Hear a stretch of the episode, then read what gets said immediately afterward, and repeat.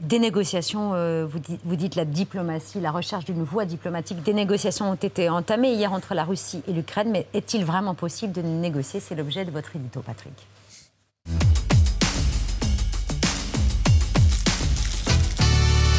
Au milieu de combat, il y a donc eu hier une séance de négociation entre belligérants. Oui, image euh, étonnante. Les ennemis se parlent, ils se sont parlé. Le rendez-vous a eu lieu en Biélorussie, tout près de la frontière ukrainienne, à quelques kilomètres de Tchernobyl. C'est là une maison de vacances, euh, paraît-il, du dictateur biélorusse Loukachenko. Côté ukrainien, Zelensky avait dépêché son ministre de la Défense, euh, Reznikov. Et côté russe, une, ça c'est Reznikov, et côté russe, une délégation de moindre niveau, mais vous le voyez, de plus haut niveau euh, vestimentaire. La réunion a duré 5 heures avec une interruption pour consulter les deux présidents, Poutine et Zelensky, mais rien de décisif, sauf la promesse d'un deuxième round de discussion. On sait ce qu'ont demandé les Russes en échange d'un cessez-le-feu Pas précisément. Euh, déclaration ce matin du ministre russe de la Défense, Sergei Shoigu. Группировка вооруженных сил Российской Fédération продолжит проведение специальной военной операции до достижения поставленных целей.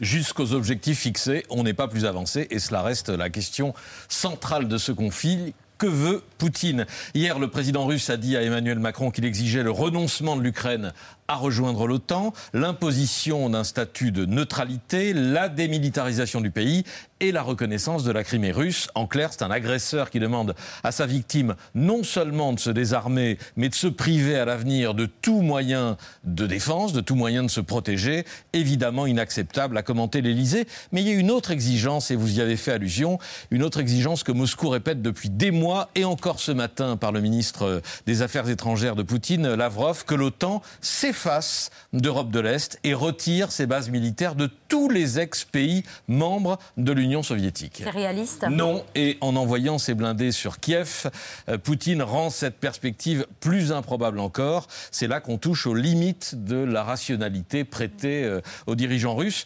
Contrairement à ce qu'il répète et qui est parfois relayé en France par ceux qui disent c'est la faute de l'OTAN, l'alliance atlantique en Europe ne menace personne et les Américains n'ont forcé quiconque à en faire partie au contraire, c'est parce qu'ils se sentaient menacés par leur ancien suzerain que les ex-pays du bloc de l'Est ont réclamé la protection de l'OTAN. C'est après l'annexion de la Crimée en 2014 que la Pologne et les pays baltes ont demandé des troupes supplémentaires. Et aujourd'hui, c'est parce que Poutine a envoyé ses blindés sur Kiev que la Slovaquie et la Roumanie réclament à l'OTAN des renforts en hommes et en matériel. Il y a d'ailleurs des Français qui sont en partance aujourd'hui euh, pour la Roumanie. Loin de faire reculer l'OTAN, Poutine n'a fait que la consolider. Et ce n'est pas qu'une affaire de gouvernement, c'est le souhait des peuples. En Roumanie, la confiance des citoyens dans l'Union européenne et l'OTAN atteint maintenant plus de 80%. Ce qu'a fait Poutine est irrationnel et suicidaire. En tout cas, c'est un désastre géopolitique. Certains experts estiment que cette rhétorique anti-OTAN n'est qu'un prétexte et que Poutine est exclusivement habité par son obsession ukrainienne, extrait du discours de son fidèle Lavrov ce matin devant le Conseil des droits de l'homme. Главное – прекратить попытки незаконно захвативших власть временщиков предавать коренные интересы украинского народа и проводить в угоду Западу курс – на превращение своей страны в антироссию в качестве смысла своего существования. Voyez, les Occidentaux ont créé une anti-Russie dirigée par des néo-nazis. Il a répété le terme une dizaine de fois en, en dix minutes. Voilà donc le premier but de... Faut, croire que ça les travaille quand même. Hein. Voilà donc le premier but de guerre de la Russie de Poutine, l'élimination, effacer l'Ukraine ou la soumettre. Mais là aussi, on le voit avec le sursaut et la résistance des Ukrainiens, quelle que soit l'issue militaire pour Poutine, c'est encore une guerre perdue.